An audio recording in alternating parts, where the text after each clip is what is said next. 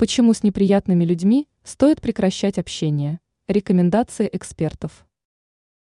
Многих с детства учат тому, что людям нельзя давать понять наши истинные чувства, особенно в том случае, если речь идет об антипатии.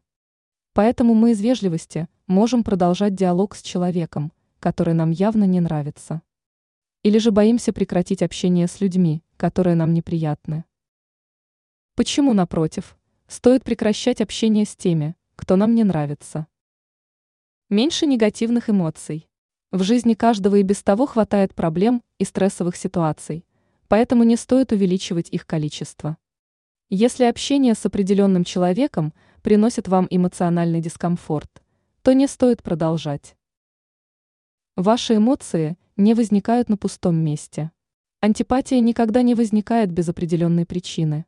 Нам не нравятся люди, которых мы не уважаем. Поэтому нам сложно пересилить себя и продолжать общение, отмечают эксперты. Некоторые просто вызывают неприятные эмоции по причине своих жизненных ценностей и противоположного взгляда на мир.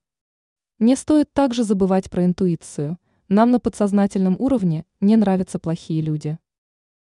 Вы тратите энергию на то, что вам не нужно.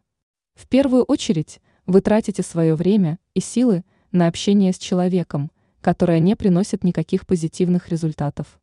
Также вы вкладываете энергию на борьбу с собой, буквально заставляя себя общаться с неприятными людьми.